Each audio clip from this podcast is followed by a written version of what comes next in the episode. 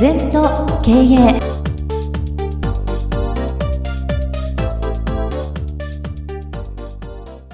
全と経営では皆様からのご感想やご質問お待ちしております。LINE でお友達になっていただきメッセージを寄せください。方法は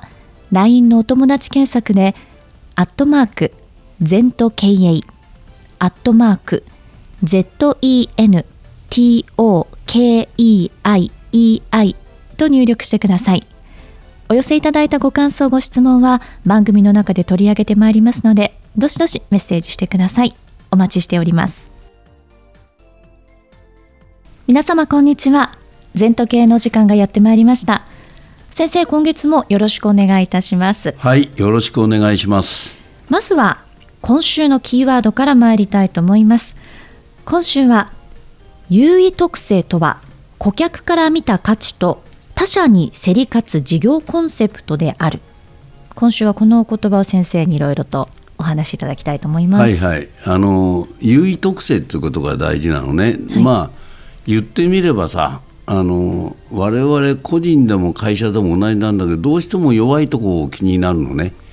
そうじゃなくて強いところをもっと伸ばすと。うんはい、まあ平たく言うと弱いところを普通にしてもお客様はお金くれないんですよ、うん、強いところに対してお金くれる、はい、だからやっぱり自社の強みをねあのなんかこうきちんと出すと、うん、例えば皆さんが知ってるセブンイレブンという会社はとにかく便利さ、はい。うん、コンビニエンスをとことん追求してるとか、うん、やっぱりそのいろんなファッションならばエレガントさをやるとかアクティブさを追求するとかやっぱり自分の強みね、はい、まあ私の自分のことを言うと禅と経営をベタブリッジかけて、うん、全的思考を経営に生かすというのが私の優位特性ですよね。だからどんな時代が来てもやっぱり増収増益になっていく、うん、だから私は他のこともあるだろうけどもまあ他のことを気にしないでやっぱり全的経営を追求してると、うん、でそれを納得したお客様が来てくれると。それでいいんじゃないかな。それから他社と比べないってこと。やっぱり自社は自社自分は自分、はい、どれだけ自分の特徴を出すか、うん、私は変わってますよ。歌手もやってるしね、うん、カーボーイもやってるしね、はい、絵も描いてるし俳句も書くしね、うんなんていうかな優位特性なんですよ。でもう一個の私の優位特性っていうと異文化の導入、はい、だから同じ業種ややらないんですよ。いろんな業種してる、はい、例えば建築業界なら建築業はお客様のが知ってますよね、うん。うん、自分の会社ですから。だけど私の優位特性はお客様が知らない企業を知ってるわけです。その文化を導入する、うんだから建築屋が建築屋のこと知ってるのは当たり前ですから。そうですね、はい、うん、なんかそこに何とかなサービス業の文化が入ったりね、うん、例えば劇場の文化が入ったりさ、はい、ゴルフ場の文化が入ったりさ、うん、なんかそういうことによってその会社がより光る、うん、建築屋が建築のこと知ってるのは当たり前ですから。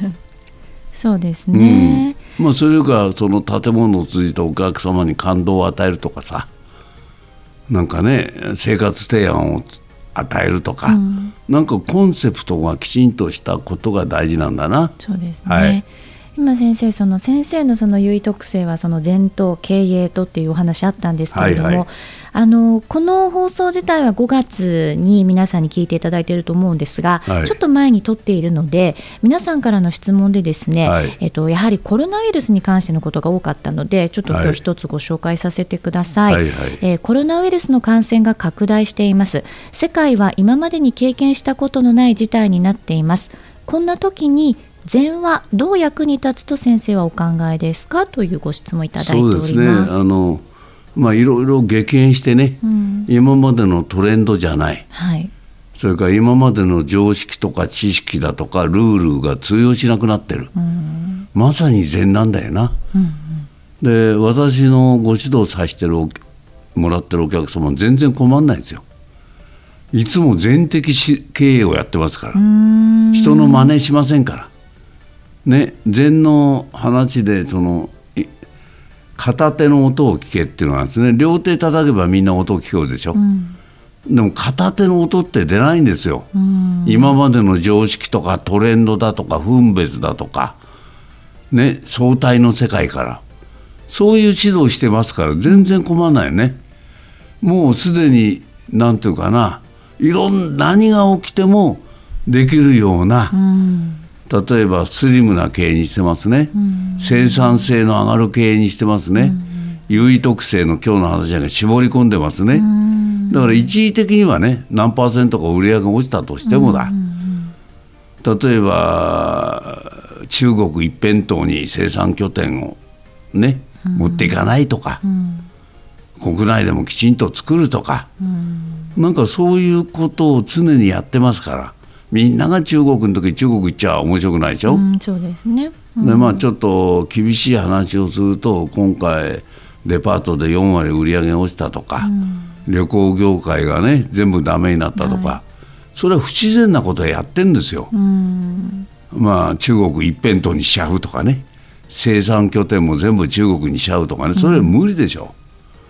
世界分業をしてる会社やっぱりびくともしないな、少しは痛手を被るけどなんかそこだけに頼ってバランス崩してる会社はやっぱり困ってますよね。そうですね。で全っていうのはあくまでもど真ん中歩きますから、うん、小さかろうが大きかろうが違うことは違うですから。ねあの観光客ばっかり頼っちゃいけないですよ。もっとコロナがなくてもさ円高に振っていったら来なくなりますしね、うん、なら当たり前の話でね、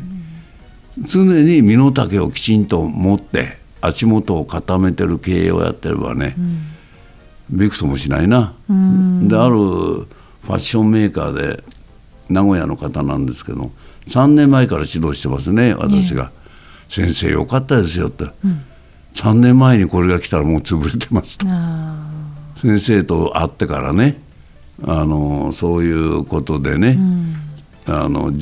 まあ、準備ってこのための準備なんかしてないんですよ。そうですよね、うん、当たり前に全都経営をきちんとやっていくと、うん、横波が来てもうん大丈夫だと。それはショックは受けるけど、うん、その社長喜んでましたね。はいはいまさに今日のキーワードはこういうご時世にぴったりかもしれませんよね。その優位特性とは顧客から見た価値と他社に競り勝つ事業コンセプトである。今週はこのお言葉を先生にいろいろとお話しいただきました。二度とない人生だから今日も輝いていきましょう。